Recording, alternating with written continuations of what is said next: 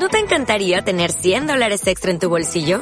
Haz que un experto bilingüe de TurboTax declare tus impuestos para el 31 de marzo y obtén 100 dólares de vuelta al instante. Porque no importa cuáles hayan sido tus logros del año pasado, TurboTax hace que cuenten. Obtén 100 dólares de vuelta y tus impuestos con 100% de precisión. Solo con Intuit TurboTax. Debes declarar para el 31 de marzo. Crédito solo aplicable al costo de la presentación federal con TurboTax Full Service. Oferta sujeta a cambios o cancelación en cualquier momento.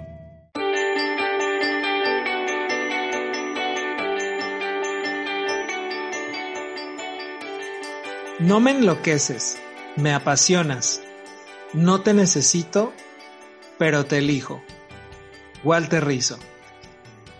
Bienvenidos nuevamente a su podcast de la emoción a la acción. Estamos en el capítulo 8, ya estamos en el capítulo 8, ya estamos en el último mes del año. Estamos súper felices porque como en los episodios pasados lo hemos mencionado y lo que siempre buscamos para todas las personas que nos escuchan, tenemos un súper invitado. Hoy estamos con manteles internacionales y además traemos un tema que si bien ya habíamos tocado algunas cosas en capítulos anteriores, ahora vamos a profundizar y lo vamos a ver desde otra perspectiva. Vamos a dejarlo serio y nos vamos a poner más jocosos con este invitado de lujo. Y si bien vamos a abordarlo con un poquito de humor y de risa, lo que también te invitamos es que vayas a la reflexión, que vayas profundo también y que desde esta diferente perspectiva que nos trae este invitado puedas ver cómo estás.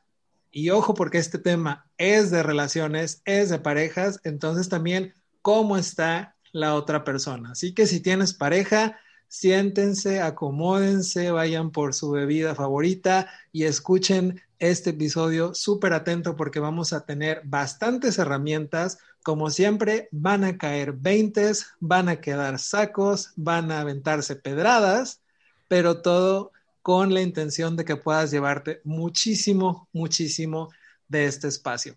Y antes de presentar a nuestro invitado, quiero darle la bienvenida, como siempre, a mi queridísima, a mi amada, a mi alma gemela, Becky. Gracias por estar aquí. Bienvenida. ¿Cómo estás?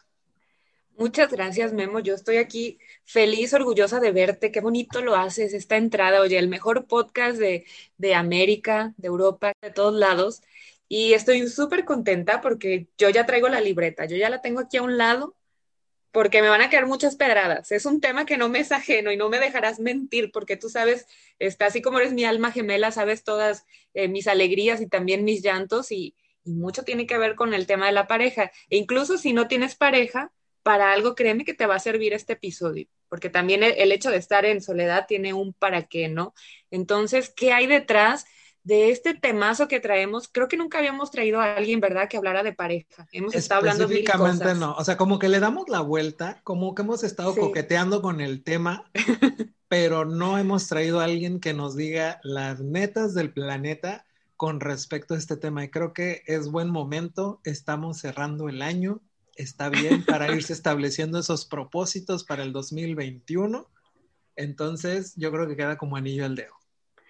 Qué bueno que lo dices así porque ya, ya me voy a dar chance de tener una pareja. Oye, ya 2021 para allá voy.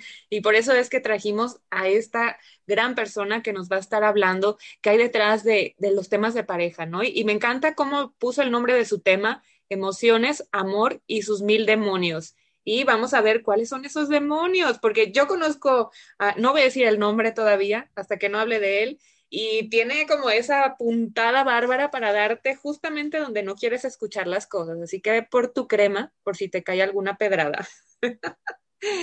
Pero bueno, ya no voy a decir más. Si ya estás ahí a lo mejor ya incómodo sentándote y diciendo, ching, como que ya mejor apago el podcast, no, por favor no te vayas y te voy a hablar de esta persona. Él es Christian Pernet. Me encanta porque es un, nombre muy jocoso y estoy segura que con este tema nos va a llevar, bueno, bárbaros. Y déjame te hablo de él. Él es fundador y CEO de Pernet PNL Coach, es máster en psicología, máster en counseling y terapia gestal y licenciado en educación naturópata. Ahorita nos va a contar también qué tiene que ver esto, ¿no? Eh, eh, tiene un posgrado en kinésica y gestión emocional, diplomado en sexología y terapia de pareja, así que bárbaro, ¿eh? Si tienen alguna duda, también vamos a dejar ahí sus redes para que después puedan contactarlo a él también. Y es trainer, trainer, perdón, estoy muy emocionada, Dios mío, es que ya quiero que hable, en microexpresiones faciales, experto en, en especialización en neuromarketing y en hipnosis. Así que bueno, yo lo sigo en redes, tengo poco de conocerlo, pero creo que ya es como, como de la familia. Es lo que estábamos diciendo ahorita detrás de cámaras. Pero bueno, él es Master Coach con PNL y tiene su propio método también. Así que yo le doy la bienvenida a Cristian Pernet. Eh, bienvenido, este es tu episodio, es tu casa, es tu podcast. Y bueno, abro micrófonos para él. Cuéntanos, Cristian, ¿cómo estás? Bienvenido. Pues muy buenas noches. Pues honrado, feliz de poder compartir con ustedes este maravilloso espacio de crecimiento donde todos vamos a salir aprendiendo algo y también alguna sobadita por ahí, pero de eso se trata, ¿no? La, la, evolución de la vida y pues bendecido de poder estar aquí con ustedes y espero que sea tan bueno y divertido como ha sido para nosotros, que lo sea para todos los radioescuchas de su espacio. Estoy segura que sí, porque aparte tienes esa parte hilarante, ¿no? Un poquito, yo diría, entre sarcasmo con muchísimas netas. Es que ahí está eh, eh, eh, esa combinación. Yo creo que a la vida siempre hay que ponerle un poco de humor. Y por ahí escuché a alguien que decía que tú no maduras hasta que eres capaz de reírte de ti mismo. Entonces, hay que aprender a bailar al ritmo de tu propio tambor y ponerle un, un, poco de humor también a todo esto. O sea, no hay que tomarse la vida tan en serio, porque a veces uno cree que es el, que peor le ha ido, que solo a nosotros nos han roto el corazón, solo a nosotros nos, han traicionado y total, e, ese es Vox Populi y es una realidad que todo el mundo ha vivido y a veces es más drama que, que, que realmente tengas un mal karma, por así decirlo, ¿no? Ok, de nosotros no has de estar hablando, ¿verdad? De nadie de aquí de la no, sala. De, de, de, de, otro, de otras personas. de otro Memo y de otra Becky, no, no ustedes. Sí, sí, sí, en otros canales, no, no, no, no. A, nosotros nunca nos ha pasado eso, digo, al menos ha pasado. conozca, ¿no? Claro, claro, pero bueno, bienvenido Cristian y me encanta este tema porque vamos a hablar cosas de la pareja y cosas que dijiste hace rato, yo no quiero hacer spoiler porque dijiste algo muy padre en relación a los demonios, pero para ir arrancando con este tema, vamos a, desglosar un poquito la cebolla, ¿no? Porque yo digo, esto es como una capa de cebollas para ir entendiendo el tema. ¿Qué papel es el que juegan las emociones? O sea, cuando hablamos de temas de parejas, y de cualquier cosa, el humano en general, pues nos movemos a través de una emoción. Eso es algo innato pero sí que juegan un papel muy importante cuando hablamos de parejas. ¿Qué son las emociones? Es una buena pregunta porque todo el mundo cree saber qué es una emoción hasta que le preguntan qué es. Entonces, las emociones hay que entenderlas como los grandes maestros de la vida. ¿Por qué los grandes maestros? Tú aprendes a través de las improntas emocionales. Es decir, todos los aprendizajes que tú tienes en tu vida tienen que ver con qué tan emocionalmente significativo fue para ti. Las emociones son las que le dan ese color y ese tono a nuestra vida. Entonces, desde el punto de vista fisiológico, pues la emoción es una respuesta neurofisiológica a un estímulo externo o interno, que conjugado con la interpretación y valoración cognitiva es lo que dan origen a esa experiencia de sentir algo. Ok. Vale, entonces, digamos que aquí es como los lentes, ¿no? Pero a ver, antes de, antes de, continuar, voy a meter aquí mi cucharota. Porque Sácala, Memo. Dijimos que lo vamos a hacer jocoso. Entonces, Cristian, esa fue la definición de el libro. Del libro. Dinos la definición neta de Cristian con respecto a las emociones para que las personas que digan que el neurotransmisor y que esto y que el otro, ok, como que más o menos lo entiendo, pero a ver, a mí díganme la neta que son las emociones. Vamos a relajarnos un poquito y a salirnos ¿Ya? un poquito de los libros de texto. Sí, ya, ya desde ahorita, de una vez, ya, de una vez. Ah, Fuera suéter, fuera sacos, fuera todo. A ver, a, a- a mí me gusta mm, mucho. eh, Eso, eso, para los que no nos están viendo, ya se desabrochó la chamarrita. Entonces ahí vamos, ya va entrando en calorcito esto. El parafraseo de Facundo Cabral que decía, el conquistador por cuidar de su conquista termina siendo esclavo de lo que conquistó. Es decir, que por joder se jodió. Entonces, eh, en el amor y las emociones pasa lo mismo. Disculparán, yo soy colombiano, es una palabra muy popular allá, no sé si tengo una connotación grosera en otros países, me disculpan. pido Tú dale, disculpas. tú dale. Entonces, eh, es importante darnos cuenta y entender esta gran verdad. Esto es impresionante. Yo cuando lo interioricé me cambió el mundo. Nadie te ha dañado, nadie te está mm, eh, acabando la vida, nadie te, te dañó. Siempre fuimos nosotros mismos. O sea, nosotros somos los creadores de nuestra realidad. ¿A través de qué? De la valoración y de esos subtítulos, como digo yo, que le ponemos a la vida. Entonces, claro, es muy fácil decir, no, es que a mí me chingó la vida esta persona porque me traicionó, no, porque me hizo esto. No, somos nosotros cuando hacemos la valoración, porque claro, esta persona se va y tenemos, por ejemplo, el caso uno.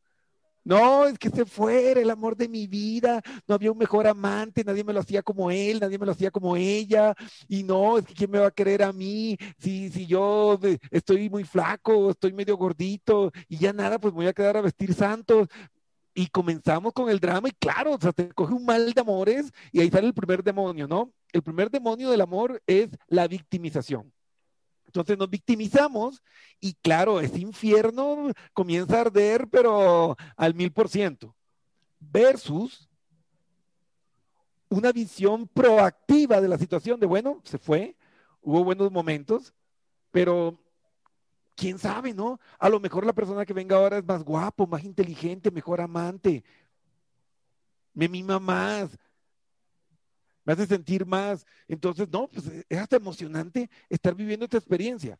Entonces, viendo los dos escenarios, ¿quién creen que va a tener un mejor duelo por separación? ¿El personaje A o el personaje B? No, pues El el, segundo, definitivamente. Oye, Cristian, no estás hablando de mi pasado, ¿verdad, Cristian? ¿Qué llevado? no, Ah, Es parecido con la realidad mera coincidente, pero es que somos Acuérdate- al drama. Acuérdate Nos que es otra, el es otra drama. Becky. sí, Exacto. sí, sí. Es que nos Justamente. encanta el drama y nos damos y nos damos y que y no, o sea, a veces hay que tratarse bonito, pero uno se trata muy mal. Uno se trata muy mal y no nos damos cuenta que y eso es científico y a mí me gusta mezclar mucho um, eh, eh, esa parte urbana con la parte científica para entenderlo.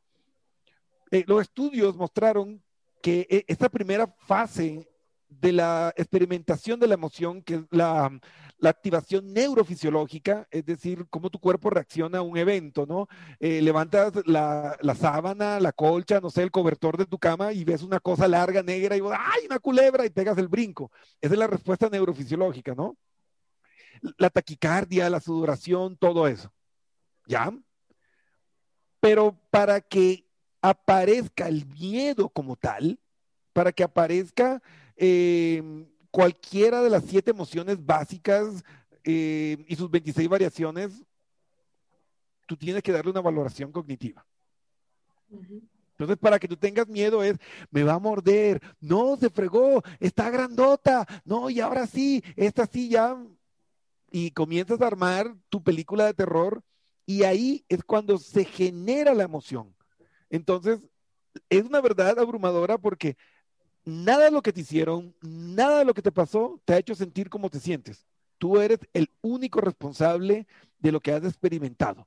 Yo siento, tú sientes. No es, un, no es acción de los demás. Así que ya pueden quitarle la orden de captura a Taita Dios de por qué, por qué me odias, por qué, Dios, por qué. No, no, él dirá, pues yo, yo no, yo no Oye. tengo nada que ver con eso. A mí no me, a mí no Fue me porque no- involucrando, ¿no? Exactamente. Oye, Memo, fu- fue por- porque no mandó el mensajito de manda siete veces Amor, este mensaje para que te Manda llegue el amor amor. al 2, 2, Amor. 2, 2. O que Sí, no- no, no o- fue causa de eso. O que no respondió a la cadena de correo, ¿no? Y aquí... eh, De invita, correo. a la, aquí invito a las personas que nos están escuchando, porque yo ya lo empecé a hacer y justamente con esto que decías, Cristian, a que hagamos como una primera evaluación, digo, vamos empezando, pero sí es bueno que lo vayan trayendo a, a la mente aquellas personas con las que han convivido, no me voy a meter con las que han convivido en un espacio en el que no han sido definidas como parejas, porque quizá en algunos la lista sea o muy corta o muy larga y no les alcance el tiempo o les sobre mucho, pero sí aquellas que han definido como pareja y que vayan haciendo conciencia, porque yo también hace poco lo hice, como les mencionamos, nosotros estamos trabajando también en estos mismos temas, no somos ni los expertos ni los iluminados, o sea, estamos trabajando en esto todos los días. Yo tuve justamente ese ejercicio hace poco, donde yo me estaba poniendo a pensar, ok, ¿cómo era yo en mis relaciones hace 10 años? ¿Y cómo es que soy ahorita? ¿Cuál ha sido como esa transición? ¿Qué ha sido diferente para que yo ahorita justamente me esté haciendo mis dramas con respecto al por qué no tengo pareja o me llegan las mismas personas o el mismo tipo de personas? Entonces, primera invitación aquí, vayan trayendo a las parejas no como personas donde estén trayendo toda la emoción de, ay, es que este me engañó o esta me traicionó, o sea, no, simplemente, vayan trayendo a las personas, vean las neutras y vean el comportamiento que ustedes tuvieron con su pareja pasada, por ejemplo, y con su pareja de hace 10 años, porque todo esto que nos estaba comentando Cristian tiene que ver con la historia de la persona, con lo que ha pasado en su vida para que tenga los comportamientos. Y puede ser que tu, tu yo en una relación hace 10 años se comportaba de una manera a como lo estás haciendo ahora en tu última relación o en tu relación actual incluso. Y si solamente has tenido una pareja en tu vida, pues también se puede hacer esa comparación en cómo era la relación y la convivencia eh, al inicio o en los primeros años a cómo la es ahorita. Entonces, ahí ya les dejamos la primera, la primera asignación para que vayan trayéndolo y que se vayan. Para que vayan trabajando. Y aparte, fíjate, Cristian, dijiste algo muy importante. Cuando nos estabas explicando el tema de las emociones, decías que hay algo específico que es la impronta emocional ya como para un léxico, para todos los escuchas, la impronta emocional es, digamos, donde se va, ahora sí que enquistar el recuerdo, el recuerdo de la emoción. Entonces, si yo tengo unos lentes en una relación de pareja donde elijo hombres o mujeres que me van a traicionar, este, que son a lo mejor controladores, que tienen ciertos rasgos y todos empiezan a, a, conocer, hay un referente, hay, hay una impronta, hay una historia donde yo me relacioné con este tipo de frecuencias emocionales para que yo empiece a actuar y saque a la víctima a todo lo que da, ¿cierto, Cristian? Exacto. Y mira, aquí tocaste un, tema mm, eh, muy importante porque eh, eh, e, estas programaciones, estas improntas, se hacen con el tiempo y la repetición, ¿no? ¿Y quién hace eso? Yo. Y por eso cuando vienen a terapia y me dicen, no, Cristian, es que a mí todas las mujeres me tocan iguales, es que a mí todos los hombres me tocan iguales, yo, corrección, los eliges. Nadie te pone un revólver o, o, es que abriste así un, eh, un paquete y te zapá, que salió, no, reclame obligatoriamente a su pareja. No, tú, no. tú los elegiste, entonces yo estoy eligiendo el mismo tipo de parejas. Entonces aquí entramos a una parte muy bonita de la terapia gestal, que es el hacerse responsable, donde tú aceptas que eres tú el que estás eligiendo ese camino. Eres tú el que estás tomando esas decisiones. Entonces, en Colombia dicen, cuando las personas eligen mal, le dicen que tiene ojo de puerco, ¿no? Porque saben que el puerco o el chancho solo coge basura, entre otras cosas. Entonces, eh, el que es ojo de puerco soy yo, no es el destino, no es, no es Dios. Entonces, cuando yo reconozco que yo soy ojo de puerco, entonces, ok, ¿qué, ¿qué, puedo hacer yo? Y una vez que tú te haces responsable, dices, ok, yo estoy eligiendo mal, yo estoy em, haciendo una valoración tóxica de mi realidad, ahí pasamos al siguiente nivel, que es, ¿qué estoy haciendo al respecto? Porque ya me hago responsable, yo soy el responsable. Yo estoy haciendo esto el siguiente nivel sería entonces qué estoy haciendo al respecto. Y probablemente si hacemos este metaanálisis, pues nos daremos cuenta que no estamos haciendo mucho. Y ese es el problema, que muchos de nosotros no hacemos lo necesario. Y la mayoría sabe lo que no necesita en la vida, lo que no debe hacer porque no le está sumando y aportando, y aún así lo seguimos haciendo. Entonces, lo que falta es ese factor fundamental de hacerse responsable, que digamos que es el, exorcismo al primer demonio del amor, hacerse responsable. anótenle, anótenle porque esa llegó directo, sin escala y, sin ninguna crema amortiguadora. Pero fíjate, llegó así de zoom, a rajatabla. Pero bueno, entonces estás diciendo algo muy importante que es la responsabilidad y esto en el tema de pareja sí o sí creo que te va a abrir muchas puertas porque regularmente, no me dejarás mentir Cristian, que también te dedicas a la terapia, cuando llegan a referirte un caso a terapia, que va alguno de los dos, ¿no? Siempre llegan hablando del otro. Es que el otro me hace, el otro me hizo, es que no me escucha, es que ta, ta, ta, y no se dan el, ahora sí que la responsabilidad de mirar hacia adentro de qué estoy haciendo yo en la relación, para empezar, y conmigo mismo, ¿no? Porque aquí es lo que estamos hablando, tu pareja por excelencia va a ser tu gran maestro y espejo. Entonces, esto rescátenlo, de verdad, tatúenlo ahí en el refrigerador, hacerme responsable, porque es una de las herramientas base para hablar de, cualquier cosa de, manera personal, desarrollo personal, pero sobre todo en la pareja, ¿no? Entonces, aquí también eh, tú nos compartías como una serie de preguntas cuando estábamos dialogando del tema y, hay una muy particular que decía, ¿qué, ¿qué, es lo que manda, no? Cuando hablamos de parejas, la emoción o la razón, porque somos tan cabezones somos tan eh, eh, a veces estructurados y a mí me enseñaron que el amor tenía que ser de tal o cual forma y el hombre hace este rol y la, mujer hace el otro papel, entonces desde ahí es estar tirando de la cuerda y tarde o temprano eso se va a romper. A ver, aquí entramos en uno de los grandes dilemas. Normalmente en, en la mayoría de las escuelas de desarrollo humano o psicológicas siempre ponen la categoría del ser humano como un ser racional que siente emociones. Pero eso es mentira. Yo he estado investigando y es mentira. Nosotros de racionales, nosotros somos seres emocionales que intentamos ser racionales. Pero pónganse a pensar, ¿ustedes han visto algún enamorado racional? No son racionales, pero, pero Becky, mira, pues es, es un borracho, toma todos los días. No, Cristian, él ayer no tomó. O sea, entramos en unos sesgos eh, cognitivos y, una ceguera emocional, pero brutal. Y yo así, no, Memo, pero date cuenta que por ahí no es. Eh, eh, esta persona es agresiva. Es que él me dijo que va a cambiar. Y ustedes me pueden decir, no, pero Cristian, mira, esa persona te está acabando. No, es que ustedes no saben que cuando, cuando se porta bien, es que me cambia la vida. Entonces nosotros naturalizamos un montón de conductas que son tóxicas, que son negativas, y eso no tiene que ver con la razón. Entonces hay un, ejemplo de la vida real. Llegó una cliente, no, Cristian, es que yo necesito que me ayudes. Em, imagínate, mi pareja me maltrata física y emocionalmente y, no sé qué hacer. Y yo, ok, sí, e, eso es una experiencia muy fuerte y peligrosa. Estadísticamente, el 60% de las personas que son víctimas de violencia, pues en el caso de las mujeres, fallecen. O sea, el 60% de las mujeres que son víctimas de violencia física eh, terminan muriendo en un ataque de su pareja.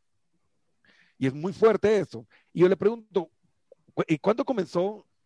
¿Cuándo comenzaron estas agresiones?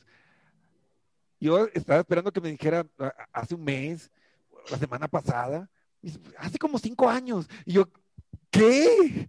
Y yo, a ver, a ver, a ver, a ver. ¿Cuándo fue la primera vez que pasó esto? Sí, hace como cinco años y de ahí, pues, como cada 15 días, pues, me, me, pone la mano y, yo, a ver, mira, esto que está pasando, obviamente, no se puede normalizar y tú lo has normalizado, has naturalizado la violencia pero tú eres tan responsable como él porque eso está pasando hace cinco años. O sea, la primera vez, ok, te sorprendió, no te esperabas eso. Ya la segunda, pues le creíste la historia de que va a cambiar. Pero la tercera, la cuarta, la quinta, la sexta, la, octava, la décima vez, ¿qué pasó? Entonces, ahí es donde entra tu responsabilidad y tu falta de amor contigo mismo y entran muchos factores, baja autoestima, un montón de cosas, porque hoy por hoy falta de conocimiento no hay ahorita en redes sociales, por todos lados, se habla de, la protección, em, de la lucha contra la violencia. Hay cantidad de información gratuita y todo el mundo tiene un celular y, todo y la mayoría tienen redes sociales. Entonces, no es excusa de que no saben qué es violencia o que no saben eh, qué es lo que está mal, pero hay un montón de patrones que están ahí y, y no es un patrón que sea lógico Entonces, aquí entramos a la respuesta del millón de dólares. ¿Emoción o razón? Pues resulta que el amor tiene diferentes etapas. La primera es química sexual. O sea, amor no es. Viene es calentura. Déjame hacer una respiración de tranquilidad porque yo pensaba que eso no, era como el quinto. No, y, es que, y es que eso nos confunde porque tú puedes tener una química sexual brutal con alguien y vos dices, no, es que le amo, porque yo cuando lo veo, pues, no, ya se me mueve el piso, ya me toca cambio de interior solo con verlo y cosas así. Y, no, o sea, eso no es amor, eso es pasión. Entonces, esa es la química sexual que si no tenemos una programación, eh, que estamos configurados para reaccionar a cierto tipo de personas cuestión de feromonas y un, montón de cosas que si entramos a hablar de eso no terminamos nunca. Entonces está la química sexual. Luego viene el enamoramiento, que es una cuestión de empatía y tiene que ver con tu mapa de amor. ¿Qué es el mapa de amor? Son las ideas del amor y la vida en pareja que viste desde los cero hasta los ocho años. O sea, es brutal porque nadie elige de quién se va a enamorar porque a los ocho años, pues yo no sabía, no tenía ni conciencia de eso. Si yo hasta los 15 años lo más sensual que había visto era la, de Massinger, esa que le, salían los cohetes por el pecho, así. era lo más sensual de mi vida. A los 15 años, o sea, a los ocho yo ni idea de qué era eso. Pero ahí es cuando se programa el mapa, el mapa de amor. Y por eso es que, como normalmente, las principales influencias o los formadores de, de estas primeras experiencias de vida son los padres, por eso es que mágicamente, entre comillas, nuestras parejas se parecen mucho a nuestros padres. Entonces, el enamoramiento tiene que ver con este mapa de amor. Es, o sea, es un mapa de una idea de amor, pero aún no es amor. Y en esta parte de enamoramiento entra otro de los demonios del amor, que es la feniletilinamina, conocida como la fea por su sigla en inglés. Esta es es un neurotransmisor que es de la familia de las anfetaminas, es altamente adictivo. Y esta fea tiene una capacidad y una función que es brutal. Cuando la fea aumenta, es decir, cuando ese mapa de amor y esa química, y esa química sexual se conjugan, la fea bloquea la conexión entre tu cerebro emocional y el neocórtex, es decir, el que piensa, entonces aquí viene la verdad. Mientras más enamorado estás, más, pendejo te vuelves. Más pendejo, sí. O sea, mientras más te enamoras, más te pendejeas. Así es. Me lo ganaron los dos. Yo iba a decir la palabra, pero nos conectamos. Y hablándolo desde el punto de vista neurocientífico, pues es cierto que el amor es ciego. O sea, no es que no veas, es que el enamoramiento, ojo, no el amor, el enamoramiento nos quita esa capacidad de ver con objetividad las cosas. Claro, y ustedes dirán, pero ¿por qué pasa esto, Cristian? Es que la madre naturaleza es una desalmada, no tiene alma. La función de la fea es que tengas hijos, que te aparezcas y tengas hijos. Entonces la fea bloquea todos esos defectos que tiene la persona. Y claro, el cerebro lo que dice, no, es que mira esa espalda que tiene a nivel inconsciente, no, racionalmente pocos lo hacen, no, mira esa espalda que tiene ancha, uy, mira eh, eh, eh, ese nivel de, grasa que tiene, no, este tiene altos niveles de, de testosterona, uy, no, mira esa quijada, no, este sí me lo pone, así, y nosotros lo que vemos, nosotros vemos así las caderotas, así, y decimos, no, eso es fértil. Vemos ahí un busto grande, full glándulas mamarias, harta leche para mis hijos, y, y, y, y, no, está así, esta es. Y ¡pac! se bloquea todo, pero no estás viendo personalidad, niveles de compatibilidad, em, eh, la, la, forma en que, en que maneja la vida, no, eso no lo ves. La fea tiene un efecto de dos años en el mejor de los casos, diciendo que te llegó así el mapa, pero exacto de lo que, lo que tú querías, dos años. Después de los dos años, la fea se va. Entonces, aquí viene otra de las cosas súper fuertes sobre la emoción y la razón que hay que anotar y escribirlo. Después del enamoramiento viene el desamor. Y todo el mundo piensa que ese es el fin del amor, cuando el desamor es el principio del amor. Pues cuando se va la fea, tú te encuentras con el ser real, ese que la pestan los pies, ese que ronca, eh, esa que, que, es un poco intensa, eh, esa que no te deja dormir, eh, ese que, que, parece que estuviera en una cámara de gas, ¿no? Amor, sí, si me amas, no levante las colchas y yo, ay, no. O sea, es como que desaparece el filtro rosita, ¿no? O sea, que ya... Entonces, en este punto, cuando llegamos al desamor, lastimosamente la mayoría de la gente que hace, se busca otro. Otro que le haga sentir química sexual, que le haga sentir enamoramiento, porque creen que eso es el amor. Y ahí es donde está la distorsión que lleva a que el 85% de las relaciones a nivel mundial fracasen. Oye, Cristian, rápidamente, las personas entonces que nos estén escuchando, que el máximo de sus relaciones hayan sido de dos años, ¿tienen algo que reflexionar? Mucho, creo yo. Oye, de, verdad. No es culpa suya, es la fea. Es la fea. Pero si se dan cuenta, o sea, con esto que nos está llevando Cristian de la mano, somos unos adictos emocionales, porque verdaderamente estamos buscando el estímulo, que llegue como esta química sexual, la, química de lo bonito. Y a mí me ha pasado, no voy a decir nombres, pero me ha pasado que ya con el tiempo de que ya no son mis parejas, digo, bueno, ¿qué le vi? o sea, ya después, ¿qué, le vi?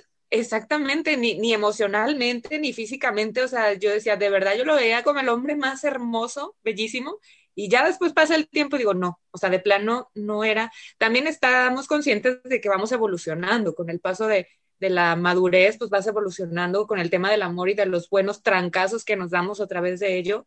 Pero sí es cierto, cuando se va la fea, definitivamente se acaba el príncipe y la princesa. Aquí ya no hay cuento de hadas. Y aparte, qué fuerte que somos adictos emocionales. Yo no sé ustedes qué están pensando, pero a mí sí es como no, y es que cuando se muere el príncipe y la princesa, es necesario, esa muerte es necesaria para que puedas vivir el amor real.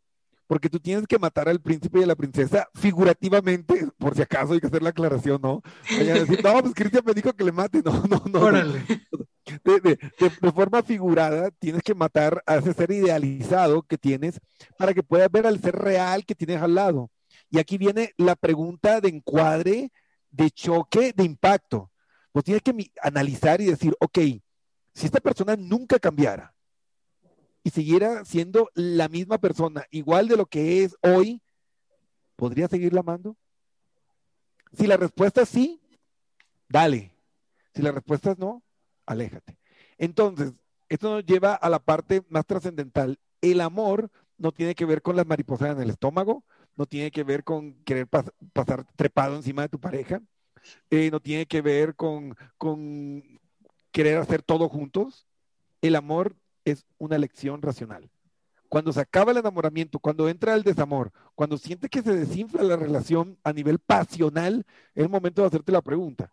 Entonces, si las virtudes de la persona sobrepasan sus defectos y aunque no cambiara nada de lo que descubriste que no te gusta o que no es bonito de él, aún así podrías seguirlo amando. Entonces, ese momento es cuando tú tomas la decisión, cuando haces la elección de amar a tu pareja. Y después del desamor es que llega el amor maduro. Y el amor maduro no, no se caracteriza por ser pasional. ¿Saben cuál es la característica emocional del amor? ¿Cuál? ¿Cuál? La paz. El amor te da paz. Entonces, muchas veces nosotros tenemos paz y nos confundimos porque por ahí pareció una que nos meneó las caderas y sentiste maripositas y ¡ah! es que yo no, yo no sentía esto con mi pareja. Le amo a ella. No, eso es química sexual. O uno va por ahí y, y va el tipo ahí con, con, los ojos verdes y, ay, no, es que este es, porque no, es que me, me, hizo sentir cosas que no había sentido, que esa es la típica frase que yo escucho en terapia. No, es que me hizo sentir lo que no había sentido. Pues claro, porque ya se fue la fea. Pero ahí entra la parte también de la cognición y de la inteligencia, porque la fidelidad, que no hemos hablado de ella, pero la fidelidad es un rasgo de la racionalidad. Y por eso los estudios muestran que mientras más inteligente es la persona, más fiel es. Porque, claro, tú ves la persona que está atractiva, que te la quieres comer, quieres chuparte hasta el huesito, pero vos te pones a pensar y dices, no, pues es que esto es química. Yo no le conozco a esa persona. Yo no sé si es buena o mala para mí. Esta persona que está al lado mío ha estado conmigo cuando, cuando me dio el COVID, cuando estaba ahí, pues que, ya eh, la, la, la, wincha, ya, la guadaña ahí, la muerte, ya, ya, estaba ahí sentada al lado mío y ella estuvo ahí dándome el caldito, él estuvo ahí pues dándome masaje en los pies y todo. O sea, comenzamos a ver lo que tenemos con la otra persona, esa tranquilidad, esa paz, esa confianza, ese conocimiento. Entonces ahí es cuando tomamos la lección de decir, no, pues está muy bueno, está muy buena, pero siga su camino. Entonces, ¿qué manda? ¿La razón o la emoción? Pues lastimosamente muchas personas viven atrapados en la polaridad. O es mucha razón o es mucha emoción. Pero lo que nosotros debemos buscar y el objetivo que buscamos los pedagogos emocionales, como es mi caso, es encontrar ese equilibrio entre la emoción y la razón y convertirnos en algo que se llama emocionales conscientes. Me gusta. Ya no dejarnos secuestrar por las emociones y que nos lleven a donde les dé la regalada gana, sino ser conscientes, ok, estoy sintiendo esto, pero tener conciencia en medio de todo esto y no perder la objetividad. Yo sé que puede sonar muy eh, idílico, pero con entrenamiento sí se consigue. Sí, definitivamente es como tener una, un cierto de distancia crítica, ¿no? Ante lo que estoy viviendo. Y tú lo pusiste así en, un ejemplo. Eh, creo yo que eh, concuerdo mucho contigo, el amor cuando empieza a madurar y empiezas a ver ahora sí que los demonios de la otra persona y sobre todo los personales, mis demonios que se activan cuando estoy con esta persona, el amor empieza a pasar a otra etapa, ya empieza a estructurarse de otras formas quizás a, muchas personas lo que también les, dependiendo cómo se muevan en la relación de pareja, pero pasa, ¿no? De que dicen, es que ya no es la misma cantidad de sexo que tenemos, ya no hay esa pasión, ya no hay esas mariposas, pero justamente aquí es cuando la pareja se puede hacer más fuerte si sabe conducir esta parte con una distancia crítica y lo que tú dices, con esta conciencia este, cognitiva emocionalmente, hacia que la, la pareja pueda madurar, y ya puedan compartir otras áreas, no solo eh, está padre el rollo de la cama y al final es lo que une de inicio a una pareja, ¿no? Como todo este rush que hay al inicio de, de cualquier relación, pero después créeme que también el tema de la sexualidad madura con el tiempo. Ya no va a ser a lo mejor el fuego artificial, pero va a ser otro tipo de relación sexual que va a ser hasta más rica y satisfactoria, pero tienes que adentrarte a conocer estas etapas. Y Kristen también es experto en el tema de sexualidad, ¿cierto? Sí, y probablemente te haga menos el amor, te, probablemente tengas menos sexo, pero te haga más el amor. Exacto. Y creo que esta idea, creo que esta idea también de la, de la, de la polaridad viene de lo que vemos en, en, los medios o lo que nos presenta quizá la farándula, las películas, las series, las telenovelas, porque es justamente las etapas que nos muestran o las parejas nuevas o las que van comenzando y si se fijan, se acaba la historia en, donde se casaron o de que están todavía dentro de este periodo donde existe la fea.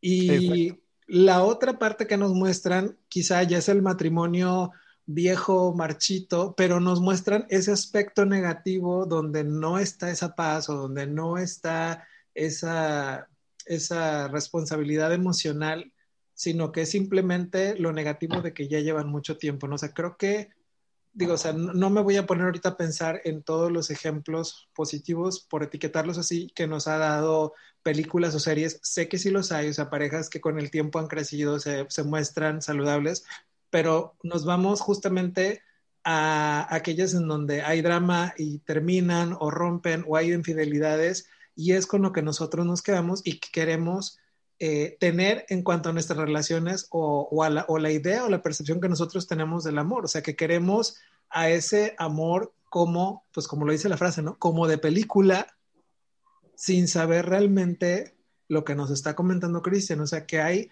etapas, que es normal que sucedan ciertas cosas en cada una de estas etapas y que ni todo es una etapa de miel sobre hojuelas, ni que tampoco todo va a ser discusiones o o que ya la relación se volvió completamente fría o monótona. O sea, es, es, es como, como un sub y baja, es, es, es, ahora sí que es una montaña rusa tal cual de emociones, pero sí está muy padre para los que nos están escuchando que empiecen a identificar eh, quizá con sus parejas o pareja o como lo quieran llamar, en qué etapas se han encontrado, dónde han terminado las relaciones o si actualmente siguen una relación, quizás hacer como esta autoevaluación de dónde se encuentran, porque justamente el saber les va a permitir trabajar con, con ustedes, trabajar con su relación y que ustedes digan, ok, o sea, ¿cómo puedo llevar esta relación a, a un siguiente nivel?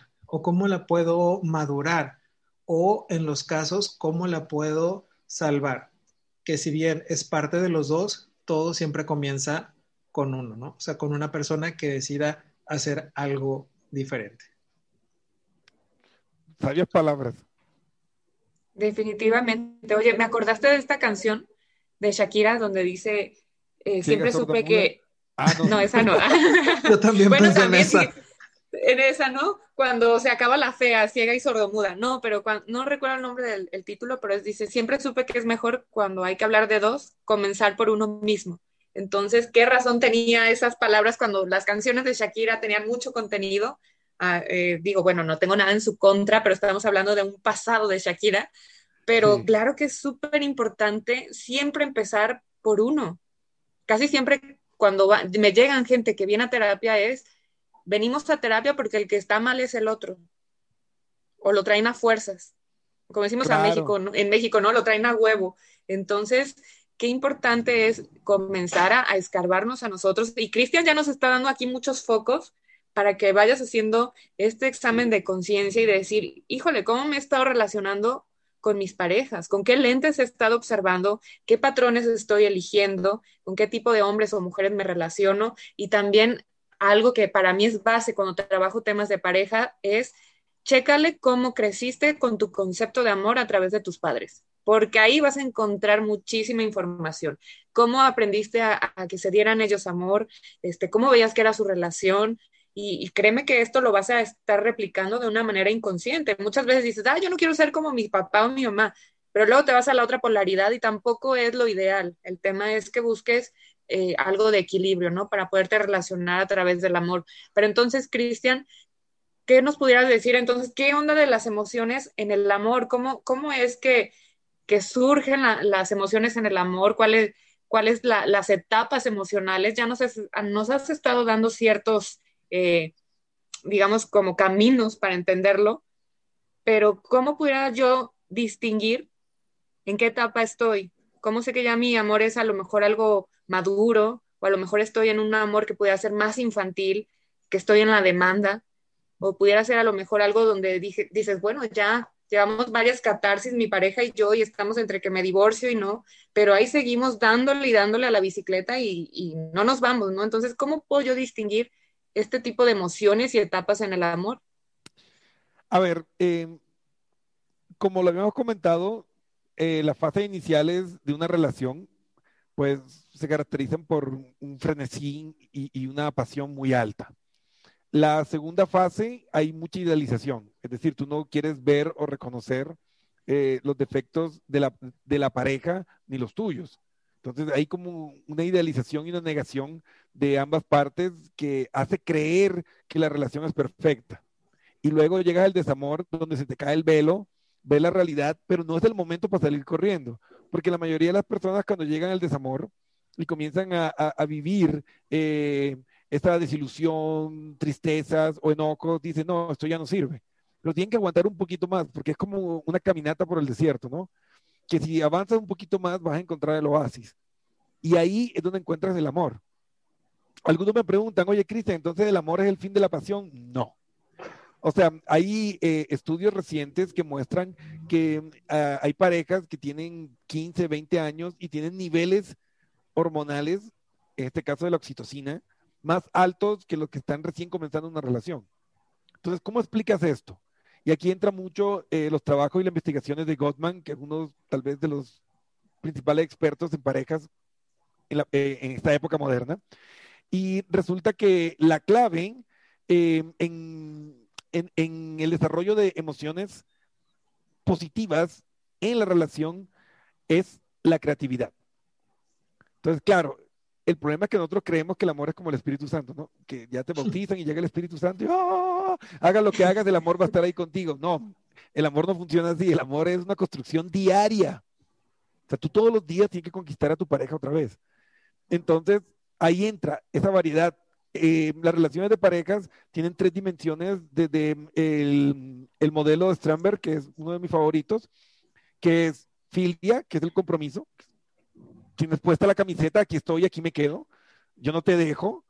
Eh, ágape, que es amistad, que sean amigos, que tú puedas hablar con tu pareja y decirle, ¿sabes qué? Ya no me estoy sintiendo bien. Yo creo que nos falta algo y no tener miedo de que tu pareja te va a reprochar, te va a tratar mal o algo de eso. Y está Eros, que es la parte sexual. Pero claro, o sea, a ti te, nos puede encantar el pan. Aquí Becky y yo que somos, tenemos un problema de adicción con el pan. ya lo superó, es nuestro héroe. Mea culpa, mea culpa. Pero si nos dieran, no sé, 20 panes en el desayuno, 20 panes en el almuerzo y 20 panes en la cena y nada más, pues llega un rato que te aseguro que ya te saturas, te empachas y no quieres ver un pan en un buen tiempo. Es como muchas veces, no sé, a mí me ha pasado en mis giras, que tengo giras largas, y me toca comer siempre en restaurantes, restaurantes, y, y la comida así sofisticada y llega un punto en que tú matas por un arroz con huevo. Así, o sea, qué rico, si un arroz con huevo así es el manjar más grande del mundo porque ya te cansaste de toda esa comida, a veces rebuscada o exótica de otros lugares. El, el colon irritable a veces ya te dice, ya párale, güey, ya. Entonces, hay, ah, hay eh, eh, e, e, ese proceso y, esa dinámica que hay, que ir respetando. Entonces, lo mismo pasa, por ejemplo, con la sexualidad. Porque no, es que al principio nos iba muy bien. Eh, pero vienen a terapia y, yo soy muy duro en mi modelo. Yo les digo, ok, a ver, yo te quiero hacer una apuesta, pero quiero que sea muy honesto. Yo soy experto en microexpresiones faciales, yo soy un polígrafo con patas. Y, y el punto es que yo les digo, si me mienten, yo sé que me están mintiendo. Y si me están mintiendo, yo les digo que se levanten y se vayan porque yo necesito honestidad en el proceso. Yo les apuesto que ustedes tienen tres formas en las que hacen el amor. Y a lo mejor una cuarta en aniversarios y fechas festivas. si ustedes tienen más de cuatro formas en que hacen el amor, yo les regalo la sesión de hoy. Y se quedan así, no, espera. No, pues, ahí está el misionero, el, perrito, y, de ahí eh, cuando, cuando, es aniversario, pues el reloj, y, por ahí pues reciclan la, corbata del Día del Padre que no utilizaron, entonces ahí hoy día especial, entonces 20 amarro, ya, eso es lo más loco y diverso que han hecho en la intimidad, pero claro, después de 4, 5, 10, 15 años, pues ya te saturaste. Y por eso que tú ves el fenómeno que a veces tú ves a tu amigo o a tu amiga que están con, con, una pareja que es hermosa. Y vos dices, no, ¿cómo quisiera estar con alguien así? Y de pronto te enteras, no, es que mire, es que le puso el cuerno. Y vas a verle y es así por un adefesio, así por un aborto de goxila. Y vos, pero ¿cómo hizo eso? Ese es el arroz con huevo. O sea, le dice caviar la costa, pero desayuno, almuerzo y merienda, y el otro dio la arroz con huevo. Entonces, eh, ahí entra la variedad, ¿no? Entonces, el amor tiene que ser recursivo. Obviamente, eh, me encanta coger la parte jocosa de Eros, pero es lo mismo con la amistad, ¿no? O sea, siempre hay que ir explorando nuevas áreas. Eh, una de las actividades que más nutre el amor es viajar juntos. Pero el problema es que las parejas con el tiempo eh, dejan de vivir estas experiencias y cuando llegan hijos es peor. O sea, el, viaje más extremo es a la guardería. Entonces, y, ya no hacen viajes, no hacen viajes de pareja siempre están con los niños y, esto es muy matapasión. O sea, que, que, que, tú estés ahí de romántico y de pronto escuchas, ¡y mamá! Pues eso te mata la pasión. Entonces, hay que aprender a entender que hay diferentes dimensiones en las relaciones de pareja. Está mi ser individual, mi ser como amante y mi ser como padre o como madre. Entonces, hay que respetar todas esas dimensiones y encontrar un equilibrio. Y, siempre tiene que haber cosas nuevas. En la parte de, filia del compromiso, tienen que haber nuevos proyectos. Eh, apóyame eh, para hacer esta maestría o hagamos eh, este proyecto juntos, hagamos un emprendimiento, hagamos una remodelación de la casa, compremos un auto nuevo. O sea, e, e, esas actividades que le pongan retos nuevos a la vida. En la amistad lo mismo, explorar nuevas cosas, vivir nuevas experiencias de la amistad, no dejar de salir. Eh, una de las cosas que yo veo en las relaciones largas es que dejan de tener citas. Entonces, sí salen, pero salen con el primo, salen con la cuñada, eh, pero no salen solos. O sea, ya no hay esas salidas que tú, que tú ibas hacia la esquina, porque a veces de novios, cuando uno era joven, estaba uno bien corto de dinero. Entonces ahí a, comerte ahí la empanada o el tamalito de la esquina, pero te lo comías con un gusto ahí sentado en la, ahí en, la vereda, ahí en, en, el jardinel de la calle, ahí. Y no, pues era lo mágico porque estabas con tu pareja. Entonces, yo digo, o sea, así sea a chuparte un helado de 50 centavos, pero salgan los dos solos. Que creen esos espacios de intimidad. Y si ustedes mantienen estas tres dimensiones y también le, pierden el miedo a la sexualidad, de, oye, no te va a pasar nada, o sea, hay pareja que tiene miedo de decirle, no, es que a mí me gusta que me den nalgadas, pero no, es que si le digo a pensar que estoy loca, dale, no, es que a mí me gusta que me den nalgadas, pero no, dale, dile. Involucra juguetes, amárrale, muérdele, háblale sucio, lo que le gusta. Mira, en la sexología moderna ya no es como antes, ya, ya no se ve que si es raro es malo, no si es consensuado, todo vale. Lo que quieran. Entonces, ahí, está el punto. Entonces, em,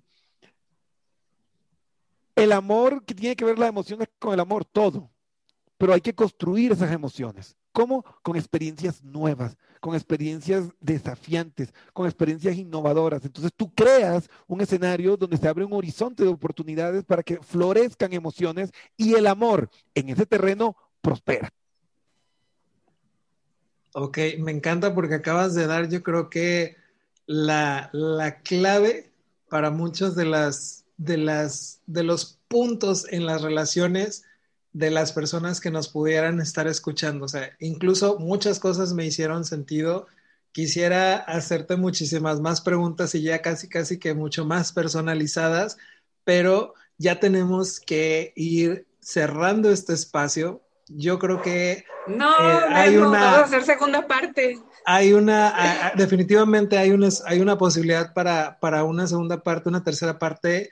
Esta es tu, tu casa, eres completamente bienvenido, pero para que esto no se quede como en un panorama de, de tristeza o de, de, un espacio gris para los que están escuchando, así que ya estoy condenado o así han sido todas mis relaciones, ¿para dónde voy? ¿Para qué nací? ¿Qué hago?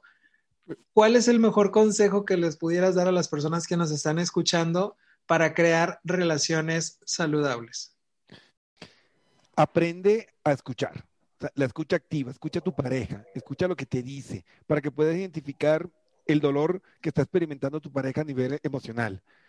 El único experto, la única persona que sabe lo que necesita y lo que hay que hacer para que la relación funcione es tu pareja.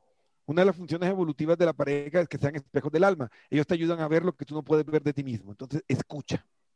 Segundo, aprende a negociar.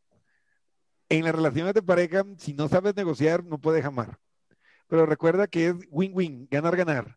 Entonces, vos tienes que dar algo también para que la otra persona se sienta contenta y diga, sí, estoy ganando algo, para que puedan ir a negociar. Por ejemplo, si yo no quiero salir hoy al almuerzo con tus padres, no puedo decirte, no, pues que yo me quiero quedar viendo el Real Madrid y, o el Barcelona y no, pues yo no quiero ir allá y ya, se la pones así, eso no es una negociación. Sino, eh, amor, mira, eh, hoy es la final, vos sabes que yo soy fanático del Real Madrid y me encantaría verlo acá. ¿Qué te parece si pedimos una rica comida?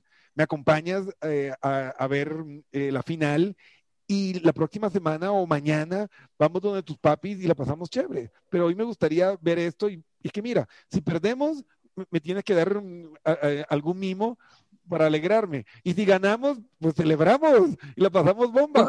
Entonces, es una Masaje con final feliz. Claro, con final feliz. Entonces, ahí estás negociando. Entonces, hay que aprender a dar algo para poder recibir también. Hay una frase que a mí me encanta mucho, que lo utilizo mucho en mis, talleres, y es, nunca pidas una mano sin antes haber tocado el corazón. Y el tercer punto, ya para terminar, es párale al drama. Párale al drama. No te victimices hazte responsable, porque independientemente de lo que haya pasado, no, es que Cristian, es que me, me cuernió, es que él es un, villano, ella es una villana, mira, a nadie le cuernean por buenito. ¿Algo hiciste o dejaste de hacer? Así de simple. Entonces hay que hacerse responsable. Y cuando eres responsable y asumes tu responsabilidad y responde la pregunta, ¿qué estoy haciendo al respecto? Pues acaba el drama, entras en acción y cambias tu vida. La única persona que puede cambiar tu vida eres tú. Mira, tú puedes decir, ah, Cristian, te voy a escribir porque, uy, no, es que mm, hubo feeling contigo, yo sé que tú eres el terapeuta, el coach que me va a cambiar la vida. Nadie te cambia nada, eres tú el que cambias. Entonces, asume la responsabilidad, vive el cambio y vas a ver cómo puedes canalizar emociones positivas para crear relaciones extraordinarias. Pero el poder está en ti. Wow. Qué bonito, qué bonito. Yo ya tengo aquí, qué bueno que esto se queda grabado para sacar y volverlo a escuchar, porque aunque lo estamos grabando Memo y yo, eh, siempre sí me gusta oír los contenidos que hacemos y, saco cosas nuevas, ¿no? Nos has regalado mucha información de valor, Cristian, de, cómo comenzar a construir relaciones saludables, desde dónde. Eh, has dicho palabras muy, muy importantes, responsabilidad, eh, dialogar, negociación, son, son palabras que creo que tienes que poner ahí tu lista en el refri, en la habitación, para que de verdad lo recuerdes la próxima ocasión que vaya a suceder eh, algún conflicto, decir, a ver, espérate, aquí en el podcast, en el podcast más chingón de todo este Spotify y, América y el mundo, Cristian nos regaló estas palabras y, y, te atrevas a avanzar con tu pareja. Créeme que es bonito. Yo no tengo ahorita pareja, pero sí trabajo con parejas y aparte he visto eh, parejas de amistades, cómo han ido trabajando sus relaciones y es muy bonito ver cómo van creciendo, cómo va madurando el amor, cómo, cómo empieza a crear frutos eh, en esto de proyecto pareja, proyecto familia, proyecto personal y cómo se empiezan a complementar y créeme que es algo hermoso. Al final yo creo que todos venimos aquí a la tierra a amar y ser amados, es algo que venimos de ley, entonces date la oportunidad este, si tienes pareja. Yo ya le dije al 2021, estoy abierta a la pareja, así que ya lo lancé al universo y en el podcast porque me gustaría experimentar justamente esta parte del amor, del amor rico, ¿no? Empezaremos con fuegos artificiales, pero al final ir construyendo cuando salgan los demonios y decir, chin, este demonio de verdad me jaló los pelos y me los puso de punta, pero Cristian nos ha regalado grandes armas, no para ir armados al amor, sino simplemente para ir desmenuzando esta parte, ¿no? Y estás invitado, esta es tu casa. Es un episodio que me encantó. Seguramente vamos a hacer una segunda parte y te comprometo a que sea la sexualidad en la pareja. Así que sí o sí, va a ser un tema que yo sé que ahí te vas a ir. Bueno, si con este me dejaste eh, alucinando con la sexualidad, ya me lo quiero imaginar. Muchísimas gracias, me encantó. Eh, cómo nos fuiste llevando y por favor a las parejas que nos estén oyendo ahora, pues hagan las cosas ricas. Todavía no me estoy despidiendo, pero atrévanse a hacer todo con esa ricura que yo siempre digo en mis últimas frases, ¿verdad, Memo? Exactamente. Y algo que estabas diciendo ahorita que, que me, que me detonó un pensamiento. Para todos aquellos que no tenemos pareja, yo tampoco tengo pareja, yo también ya le lancé al universo al 2021, 22, 23 y hasta el 29 y 30 de que estoy listo, no se queden con el pensamiento de quiero una pareja. O sea, quitémonos esa aprensión, ¿no? Y cambiémoslo por un diálogo diferente y digamos, ok, si ahorita no tengo pareja, voy adelantándome, voy acumulando puntos trabajando conmigo. Entonces, estás en el mejor momento porque si no tienes un compromiso actual con alguna persona, si no estás en una relación, eso te permite entonces a que tengas todo el tiempo, toda la disposición para que puedas trabajar contigo.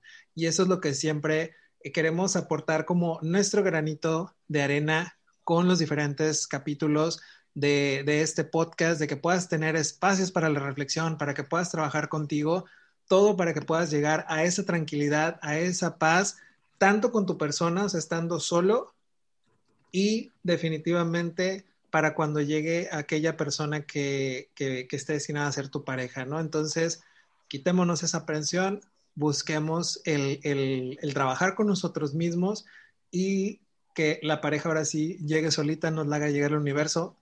Previamente hagamos saber que estamos abiertos y estamos listos para recibir a esa pareja pero en el Inter a seguirle con todo esto. Cristian, ¿cómo te vas? Muchísimas gracias. Eh, ¿Qué nos puedes decir para ya despedirnos? Las cosas y las personas tienen el poder que nosotros les damos con nuestros pensamientos conscientes. Entonces, ustedes son dueños de su universo emocional. Y nadie ni nada puede hacer que eso cambie. Ustedes pueden hacer del infierno un paraíso o del cielo un infierno. Depende de cómo estén jugando sus cartas. Y bueno, un gusto para mí, un honor haber estado aquí con estos genios de la comunicación. Y bueno, tomo la palabra, ustedes me dicen zapito y yo salto. Entonces, cuando quieran, cuando quieran, yo estoy aquí, me encantó. una química buenísima aquí. Entonces, no hay que repetirlo. Súper, ya, ya, ya lo firmé, Cristian, y te vamos a hacer aparte el padrino, ¿eh? Si salimos con pareja en el 2021, vas a ser padrino de, los dos aquí, porque ya nos mandaste con mucha herramienta, ¿verdad? Te vamos, te vamos a promocionar como amuleto de la buena suerte. el San Cristian de la buena suerte. Para venderlo en nuestra tienda en línea ahí, ¿no? La figurita. la estampita. Sí, por favor. Solo? Marque Aquí no es el 1800, sino el 6666. Órale. pues vamos a hacer negocio. Fíjense, nada más que ya vamos a salir con el amuleto, la buena suerte, el negocio para el tema de las parejas. Así que muchísimas gracias eh, a todos los que nos están escuchando o si nos van a estar viendo después con este videíto que también está muy divertido, viendo nuestras caras. Eh, gracias a Memo también que esto no sería posible si un día no dijimos nos lanzamos, va, y aparte nos encanta hacerlo. Entonces ya saben los que nos están escuchando a ver una segunda parte con Cristian y vamos a hablar de la sexualidad en la pareja. Así que los vamos a dejar ahí en ascuas para que vayan anotando. Y también, eh, oye, ya me estoy despidiendo y cómo te encuentran en redes. A ver, dime cómo te encuentran para la gente que nos oye. Facilito. Me puede buscar como Cristian Pernet, así como ahí sale mi nombre por ahí, por ahí está. Cristian Pernet, o vayan directamente a mi página web, www.pernetpnlcoach.com. Y ahí van a encontrar todos los videos, blogs, cursos, talleres, pueden sacar sus citas, todo, para que podamos ayudarte a convertirte en la mejor versión de ti mismo, creando a través de nuestras emociones. Muchísimas gracias, Cristian. De todas maneras, en el episodio del podcast, ahí va a estar el nombre para si quieren este, anotarlo. Y bueno, muchas gracias a los dos, me encantó. Me voy a ir a, mi cena súper divertida. Ahorita voy a ir a cenar y, salí como con hasta más hambre. Entonces me voy a estar acordando de ustedes dos. Gracias Cristian, gracias Memo. Y a toda la gente que nos está escuchando, hagas lo que hagas, por favor, si estás comiendo, si estás viendo la tele, si estás con tu pareja y hay masajito con final feliz, háganlo bien y súper rico. Así que nos vemos en el próximo episodio de la emoción a la acción podcast. Chao. Gracias Cristian, gracias Becky, adiós.